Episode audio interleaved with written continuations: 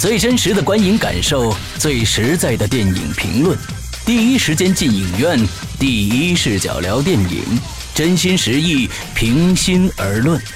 你现在收听到的是《观影风向标》。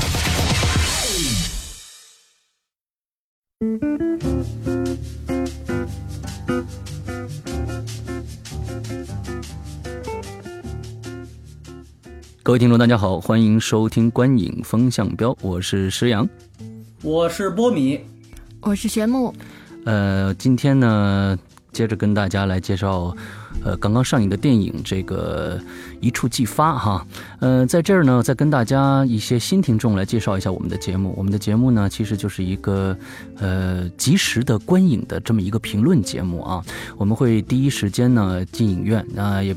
比如说这个一触即发就是昨天上映的，那我们昨天晚上就分别去看电影。我们今天呃来跟大家做这期节目，让大家呢对这个电影刚刚上映的电影有一个基本的了解。那么在决定你是否要去电影院去供放，呃，给这个电影去贡献一些票房啊。所以那我们今天首先请我们的美丽的玄木啊来介绍一下这个电影的一些相关资讯。好，那一触即发这部影片呢，它英文名叫 Jack Ryan，它其实呢是一部呃美国比较算是比较悠久的一部小说吧，嗯，呃改编的影片。那这个影片呢，它是在一月十七号算是全球同步上映的。影片呢是由派拉蒙影业制作发行的，嗯，呃，那这个影片的它相关的呃制片人呢，他其实是呃 David Barron，他是哈利波特系列的制片人。对，那导演呢？呃，这个导演他叫肯尼斯·布拉纳，呃，他呢有过也算是有过作品呢，是这个奥斯卡的提名导演吧。那像《雷神一》其实也是他的作品。嗯，呃，那影片的主演大家呢相对也算是比较熟悉吧，有这个 Chris Pine，Chris Pine 呢是《星际迷航》系列一二的主演，还有他演过像《特工争锋》《危情时速》。危情时速，对。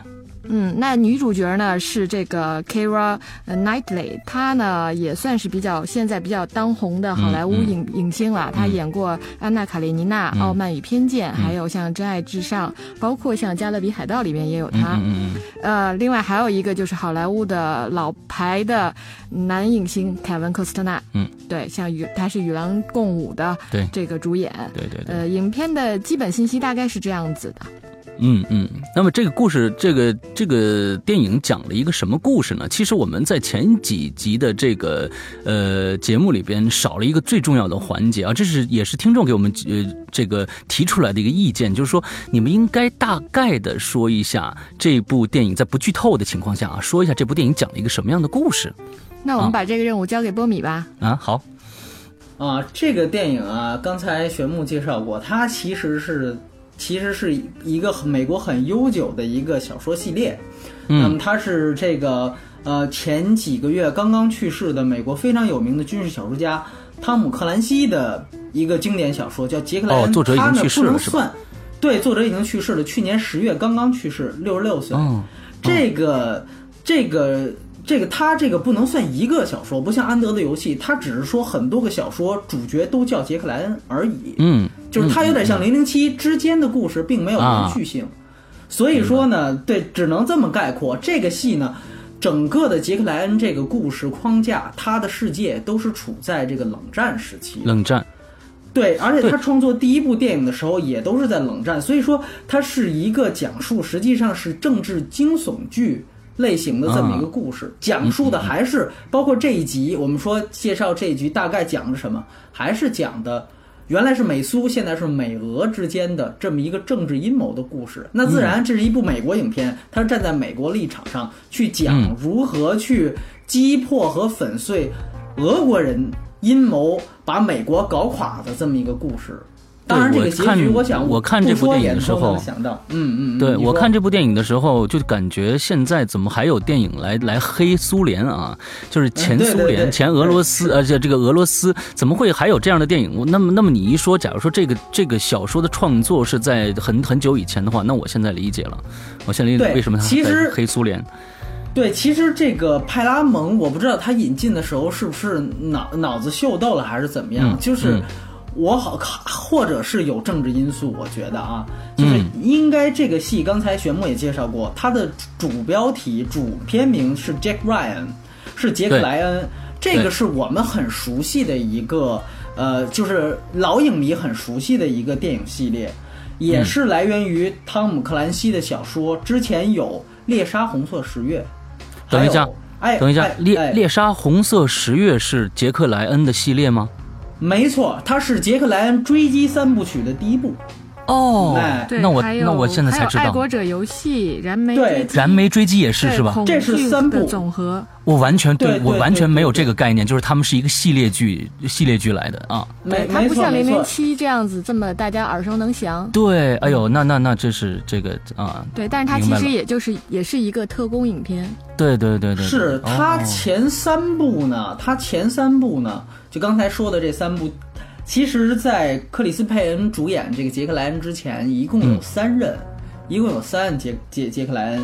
第一任呢，嗯就刚才说的杰呃猎杀红色十月，红色十月估计所有的老的对老的军事迷都看过那部电影，啊非常棒的一部潜艇潜艇战的电影。非常好。对对，可以说是，比如说，甚至是可以和这个从海底出击和黑寡妇相提名。嗯我们一提到潜艇战，必须要说这个猎杀莉莉猎杀红色十月。嗯嗯啊，然后肖恩康纳利第一任演的杰克莱恩，那是老年版。后来的《爱国者游戏》和《燃眉危燃眉追击》这两部电影是哈里森福特，应该说是也是比较经典。对对对。嗯然后这是追击三部曲，后来有一个刚才玄牧介绍是恐惧的总总和。对对，它的电影名字咱们这边叫《惊天核网》更多一些。啊，它是关于一个核弹的故事，是由谁演的？杰克莱恩呢，也很熟悉，新科蝙蝠侠饰演者本哦阿弗莱克。阿弗莱克本阿弗莱克，哎，他他里面的那个长官吧，是摩根弗里曼饰演的，所以、嗯那个戏呢就没有前面三集精彩。哎，嗯那么所以到这个克里斯佩恩的时候，这是第四任的这个呃杰克莱恩，所以你别看他不如零零七呃啊持久，但是这个人已经换了不少了。零零七也是对个六任，对吧？对对对对这个这个 杰克莱恩这这一共就就五部电影，已经换了换了四个人了。哦，今天我是这这算是长知识了，就是说有啊这么多的电影跟杰克莱恩是有相关性的。我我一直对这个这个这个系列我没有任何的了解。昨天我看到这个电影的时候，我我我，因为它跟那个 Born 是是是一样的，就是开始一个正标题是 Born，完后边是呃一个副标题，我以为是一个新的一个系列开始了，你明白吗？它这一集的系列叫 Shadow Recruit。对，所以我在想，为什么现在对为什么现在会拿出这么一个政治的一个呃冷战时期一个老话题来做一个新的系列？那么现在我明白了，它并不是一个新系列，而是一个很老的、很古老、很经典的一个系列啊。对，没错重拍了，算是。嗯嗯嗯，对对对，其实这个也像派拉蒙会重新在这个时间段选择这样一部特工影片进行重拍？我还蛮好奇的。嗯其实我觉得有两个原因啊，一个是好莱坞近年来基本上都在等于说经历一个创作枯竭的这么一个环节，很多的老的系列都拿出来重拍，或者是嗯比如说断档很久的系列拿出来重新续上一两集，比如说最典型的就是比如说《虎胆龙威》系列。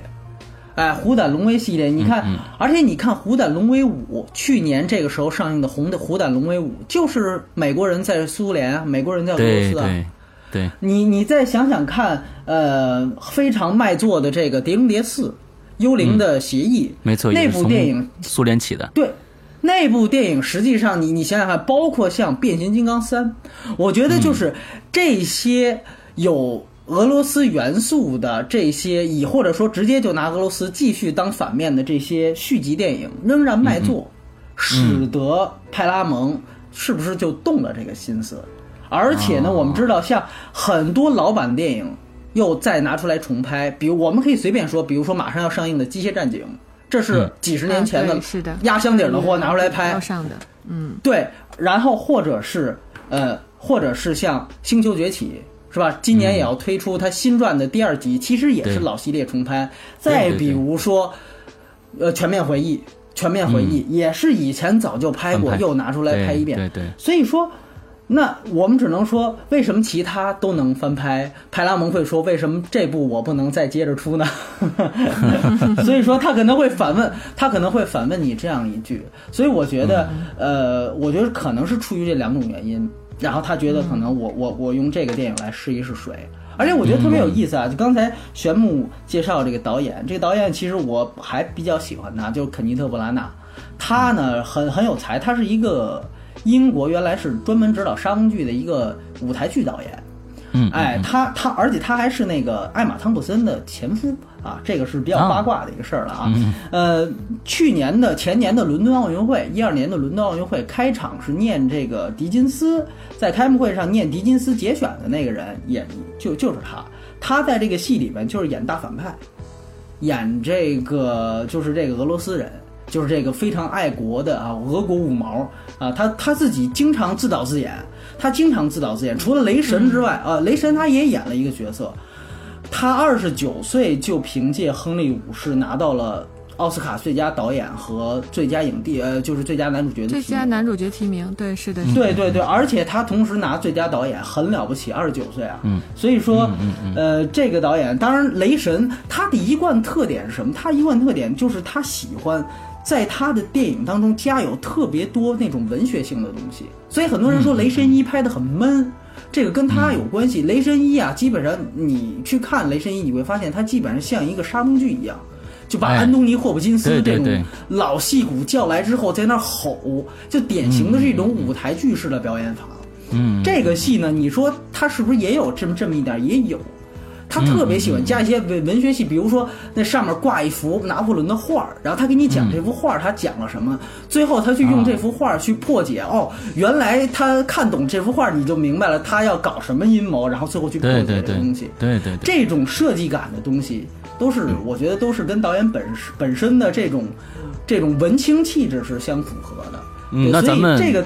哎哎哎，你说对，那咱们往回揪一点啊，咱们往回揪一点。那么我们还是按照以前的这个顺序，那么我们先从这个剧情来，这部电影的剧情来打一下分儿。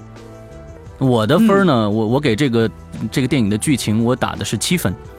玄木呢？七分。呃，我也给这影片打七分。我补充一个原因啊，就说，呃，坦白讲，我可能不是这个影片的一个核心受众。嗯嗯嗯。呃，因为这种类型的影片，就这种特工影片呢，其实，呃，由由于我对这个系列真的是比较的陌生，所以呢，像特工系列，我比较喜欢看的，比如像像《碟中谍》或者《零零七》。但是像这种新的系列影片，我看的时候，我会就是。不是特别能容易能进去，对对对，就会觉得说我就是在看一个电影而已。呃，所以但整体上呢结构还算比较完整，所以我觉得呢，我也不会说因为我不就是不是这个受众而打很低的分数，所以我觉得七分是一个对我来说相对公道的分数给到他。嗯嗯嗯嗯嗯，波米呢？我我这个电影给到六分，剧情上，嗯嗯，哎，我觉得是这样，就是说刚才玄木提到这点特别好。就是说，前面有这么多大家更熟悉的、更更著名的特工电影系列在前，对吧？碟中谍，嗯嗯，Born，就谍呃谍影重重，还有零零七。那你怎么在这三三个玉珠在前的情况下找到自己的定位？我觉得他没有让我看到一个他不同于这三者的东西。嗯嗯，他可能有想要玩点高智商的地方，嗯，但很不好意思，这个这个电影说句实话，真的没有什么高智商的东西，它是一个很平铺直叙的东西。我觉得唯一一点亮点是他真正对，就是这个这个人物的，等于这算是一个发迹史的一个过程，讲他第一次杀人的时候，他如何害怕，最后又又如何害怕，然后逐渐的被适应。适应成为一个一一一个这么一个国家机器的零件。对对对，这个就让人感觉说他不是一个冷血的杀手。嗯，没错没错没错，有一个内心成长的过程。对对，包括他这里面凯拉奈特利这个戏份很吃重，就是说，哎，他有这么一个，但是问题就是，比如说像让让一个很业余的这么一个未婚妻，让他刚刚知道。就是这么一个过程，就是让他突然来一个转变，我就不剧透了啊，就是让他突然来这种转变。我个人认为，作为我来讲，我觉得说说服力稍微牵强一下。对对，不太现实，不太现实。所以说我大概明白他要表达一个什么意思，但是呢，这个特工本身的性格，我并没有在这个电影当中看到。哎，不是说我们一想到 OK，呃，汤姆克鲁斯那个碟中谍他是什么样，亨特他是什么样，一想到波恩是什么样，一想到邦德是什么样，哦，对，好像你一想到 Jack Ryan，好像啊，是吗？就是听说过而已，所以他并没有。加强这个对，没有没有把他人物这个这个特工的形象，包括性格特点塑造的很清晰，这个确实没有。这个这个剧，我觉得更像是，比如说我们拿别的来举例啊，就是说最近的有一些系列剧，比如说魔幻剧，呃，我们说《指环王》，我们说《哈利波特》，这是当年的两个一个长的这种魔幻剧啊，忽然又出来一个 Percy Jackson。这个 Percy Jackson 就跟 就跟现在的这个是一样的，就感觉就他没有什么特色，嗯，就跟他是这个类比还哎，就是这个这个这个感觉好像说，哎，Percy Jackson 到到底是一个什么样的一个人啊？就他没有拍出这部电影应该有的一个精髓。我估计这是因为是剧本上的一些一些问题。但是我们回想起来，当年的《燃眉追击》还有的这个《红色十月》这些电影，它是有虽然这两他们之间也也有不同，但是他们之间的那些人物的能是可以立起来的。而这一部电影里边，我们看到的可能就像一个一个一个新进新挤进来的一个没有特色的一个一个一个这样的一个人物一样，所以嗯不是特别好。而且我为什么要给到七分？是因为我感觉到后来的一些情节，他开始我觉得那个情节稍微有点拖沓。从他一直呃呃，故事一开始一直到他呃这个去到俄罗斯这段的这个情节特别的拖沓，呃，甚至有点昏昏欲睡。但是后来从他进了俄罗斯以后的一些小的细节、一些情节，还是可以勾起。因为我是昨天晚上二呃十一点二十去看的最晚的一场 D Max，所以我我我开始有点睡想睡了，到最后呢居然没睡着。我觉得我给他打七分吧。好 好好。好好，原来有这个原因。啊！我我补充一下啊，因为我又是看的 IMAX 版，但是呢，我我给大家一建议，就这个片子不用去看 IMAX 版，对它并没有什么大场面，然后呢，它仍然是呃上下有黑条的，就是它仍然不是满屏，所以说呢，基本上这个电影啊，不过二 D 算是比较有良心的了，大家就随便看一看就好。是是，对对对对，IMAX 版是必要的。嗯，对，我觉得有想看的话，D Max 就足够了。嗯嗯，好，那那个从表演上呢，我们来简单评说一下。呃，那波米来，表演的话，我给五点五分。五点五分，我我给的是六，对，我给的是六点五分。我也给六点五分。嗯，呃，我还是可能对这个凯拉奈特利啊，就这个演法可能不太认同。就是他这个，因为但是我我我有又有声音觉得他已经比以前有进有进步一些了啊。但是因为可能是他这个角色设计的本来就像我刚才提到了，这个转变本来就可能不让我信服，嗯，所以说可能我有一些主观的感觉。另外一个就是说，我觉得本身人物塑造跟演员的表演是有贴合的，像呃克里斯佩恩，感觉还是一个男花瓶的角色，他嗯没有跟你的讲感觉是一样的。对吧？没有那种丹尼尔·克雷格，真的是让你就有血有肉的那么一个人物，把你放在那里，我靠，你真的能感动。对，我觉得其实像这个类型的影片，应该某种程度上，就它其实应该走的路线是什么？因为呃，可能是因为比如说对中国这个市场，我们来说对这个系列不了解。但是如果你找一个真的是很有吸引力的男明星去主导这个影片，他真的无所谓剧情是什么，嗯，你就会很容易抓到人心的。嗯，但 Chris Pine 这个。角色呢，就是他演的，就感感觉整体上比较的平，他不能让人比较的愣，我觉得就是没有特别的兴奋点。对对对对，就是那也从里边吧看不到一个特别帅气，或者说特别睿智，都差那么一点儿。我倒是十分喜欢他演的那个《微情时速》。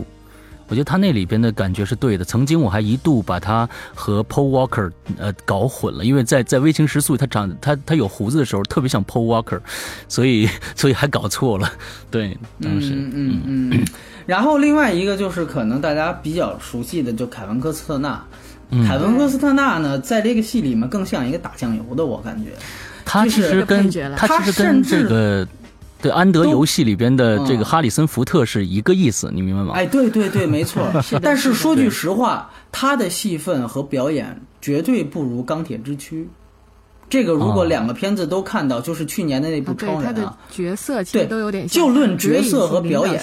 嗯。对对，那个电影在《钢铁之躯》里面，他的那个角色和表演的给他的空间，我觉得都要比更大一这个电影要大多大得多。对对对。对对对，所以说这个电影它可能就是出来就属于那种哎指挥一下，然后拘拘两个人那种感觉，就是嗯属于有点有点勉为其难的在刷 存在感，然后其实呢，嗯这这个这个会有他没他的那么回事儿，那么一个角色。对，反倒是导演本人，我看还还挺，我觉得还挺霸气的，就是这个反派啊，这个反派我倒是觉得还可以。对他的眼嗯神还不错了。嗯，是是是，所以反派还设置还可以。对我，所以我也不知道是不是这个导演为了给自己加戏，然后就把这个凯文科特纳纳的戏给剪掉了。嗯嗯嗯。嗯，我觉得女主女主还可以，女主的表表现，我我一直挺挺喜欢她的，有的时候的一些呃眼神，还有一些小细节的表演。我觉得她啊这个这个片子里面，这个导演可能偏爱这个女这个女主，所以有一些镜头给的非常漂亮，我觉得啊对对对，他们都老乡嘛，都是英国人。啊 对对对嗯，嗯，那从娱乐性上来，娱乐性我觉得是七分的水平吧。嗯呃，我给到五分，我可能给的比较低。哎，嗯嗯我就给到一个及格分吧，六六分。对对，对。整个片子对我来说，呃，我的感觉是呢，品质或者是说完成度上呢，真的就是好莱坞影片的水准。嗯嗯，它不能说多好，也不能说多差，嗯。就是但是呢，就是说，如果现在，不过现在确实国内也没什么可看的，嗯。这个、这个大荧幕上，那在这个时候呢，我觉得这个片子对我来说更像是我为了去影院而看了这个电影，嗯而不是为了看这个电影而进影院。嗯，这个这个形容非常的恰当，非常的恰当，嗯因为就是说，这就像一顿一顿平常的中午饭一样，就是说，嗯、也没有特别的，就是讲究或者特别的需求。那么在这么这么一个一个一个。目前的这样的一个观影的条件下呢，像没有什么好片子的条件下，那么想去看电影呢，也只能看这一部，或者是刚才波米说到《熊出没》是吧？很火是吗？啊，对对对对对，那个电影啊创造了国产动画片动画的片的首日票房记录，首日票房记录对三千多万是吧？哦，对3000多万是不是可以去了解一呃，下？三千多万的票房之后，昨天的这个一触即发只有一千七百万的票房。对那么，只有它的百分之五十，对，嗯，对《熊出没》，那么也是，其实我对《熊出没》只是去影院的时候看到一些大的一些招贴画，我我没我并没有对这个电影去。有更多的了解，那我不知道这是作为一个国产电影，呃，国产的整个人物，呃，原创的人物什么这个那个的，呃，那有这个成绩相当不错，那引起了我非常大浓厚的兴趣，想去看一下啊。嗯，嗯。有机会可以去对，但但但是说，呃，我我先说说完这个一触即发的事儿啊，对，就是说这个。啊，就是说一触即发，我觉得刚才说娱乐性嘛，我感觉其实它这个戏其实之前的风格，包括这个小说的风格，一直是政治惊悚剧，嗯。就是它一直是，比如说是有一个大阴谋，然后最后呢，或者说开始不让观众知道。甚至是像那个燃眉追击，基本上是就是 Jack Ryan 自己都被蒙在鼓里，到最后是一个大反转，哦，对。才原来发现我被那个我的上司和我打攻打的敌人联手玩了那种感觉。哦，那个东西它其实是给你冲击力很强的，嗯但是呢，那种在一个政治惊悚剧下面，肯定就没有一个就像詹姆斯邦德一样突出人，他肯定是突出事。那政治惊悚剧肯定是突出这个阴谋。所以呢，我觉得这个戏它也陷入到了这么一个问题：它到底是去造一个阴谋？你看，他这里面也想造阴阴谋，对吧？讲什么、呃，比如说这种这种买美国国债呀、这种搞经济危机，这种看似很对对对很很这个高不明觉厉的东西啊，我们用这个嗯。网络用语，但实际上呢，又感觉又没有什么能让人觉得惊人、反转，哎。哎呀，拍拍手对称快的地方。然后这个角色本身又没有出来，所以我觉得还不如他在某种程度上一条道走到黑，你就坚持嗯原来的这种政治惊悚剧的风格。但是很可能，我就觉得是不是又又又要考虑，比如说俄罗斯市场，你要把俄俄罗斯黑的太狠，是不是人家就 啊，其实这也黑的够狠。我觉得，我觉得这已经黑的很狠了。这个这剧黑，把俄罗斯已经黑的很狠了。这个我我当时看出来的，这个看完以后的这个感觉，就是我为什么现在还会有这么黑俄罗斯的戏？就是俄罗斯的政府怎么样怎么样，和怎么和一些商人怎么样怎么样。完之后这样的一幅，我不能剧透啊，但大家可以去看。然后我一想，这个真的这个题材很怪异啊，嗯。没错，没错。所以说这个戏，感觉就是他这个阴谋造的还不够大。你知道吗？特别像去年这个时候的那个《侠探杰克》，就是也是要造一个中东那边的。Jack Reacher，现在我都忘了讲什么了。说说实在的，这个这个戏在我的心目中留了留下的这个这个印象，简直等于零啊！我只知道。我跟你讲，明年的这个时候，我们再讲一个戏，然后你会你你也会想不起一触即发讲了什么。我估计，啊我觉得应该好一些，因为现在呢，我们做了这样一期节目，我们对对这个印象加深了，可能。会还能记得起来，你明白吗？好吧，对这个这个片子，我们刚刚综合了一下啊，我们的平均得分大概是六点二分，六点二分，我觉得是挺公道的一个分数，一个及格分啊。嗯，一个对这个不用往上加一分了，我觉得基本上我觉得差不多了。大家看完，大家看完也会是这个分数，因为有些观众希望求更刺激，这个电影也没错没错，那种血脉喷张的感觉，对对对对对对。所以大家可以知道，我们对这个片子的意见就是差不多，也就是这个样子了，就是一顿很普通的午餐啊。假如你觉得这顿午餐呢可以吃的更便宜一些的话，那你就吃的更便宜一些，不用吃这么贵的。没错，对。不过接下来可能也确实没有什么太期待的，这半个月吧，嗯，没有什么太期待的影片了。也就是到一月三十一号，嗯，有两个影片我们可以提一下，一个是《聪明的一休》，我觉得可能对某一些。在成长过程中有过一休陪伴的人会有感觉。另外还有一个，就一月三十一号的这个《大闹天宫》，对，这个应该是这个春节档的一个重磅影片吧。嗯，哎，我听说这个，对，听波米波米可以介绍一下这个《大闹天宫》的一些提前的一些消息，我觉得还挺振奋人心的啊。对，因为我我的同事已经昨天他其实举行了一个小型的媒体场。然后我周边很多朋友都去看了，然后他们看的是二 D 版，虽然啊，但是我估计其实看二 D 版是加分项，不是减分项。他们觉得，哎，他们觉得还是可以一看的，因为开始都是觉得这个片子烂尾了很长时间，可能觉得是烂片，所以带着这么一种期待去看，后来发现还不错，甚至有人觉得和去年的《西游》不相上下。哦，哎，甚至有这种言论啊！但是我说这种言论的人，往往是也觉得去年那西游没说的那么好，所以它基本上我觉得是一个可能是也是属于六分到七分这么一个水准之作。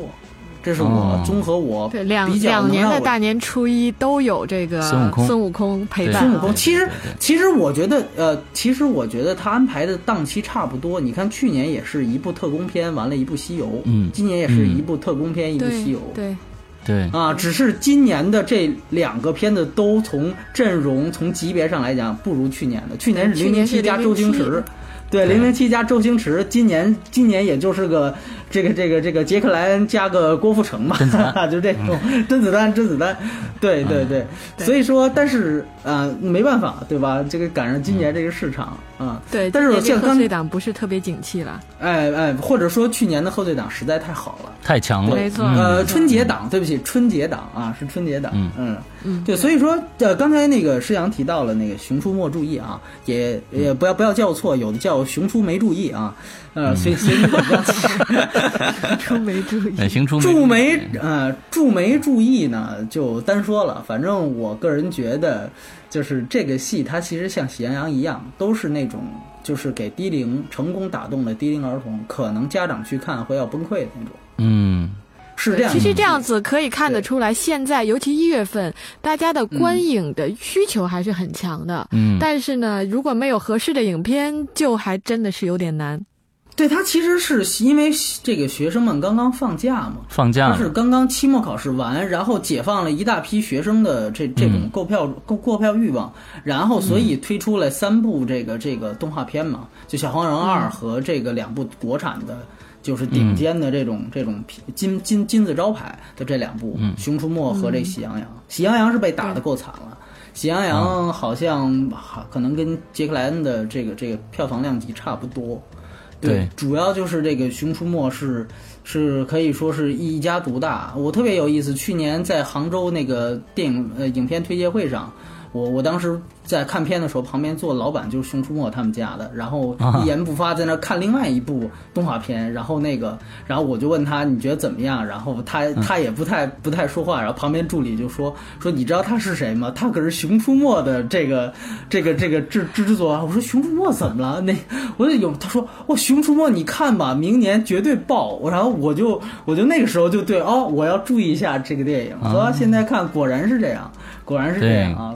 嗯哼，那今天的时间差不多了啊。那今天介绍这个电影一触即发呢，就悉听尊便了啊。我们的意见就是，呃，这部电影可看也可不看啊。那好，那今天的节目就这样，祝大家这一周快乐，这一天快乐，这一小时快乐，拜拜，拜拜，拜拜。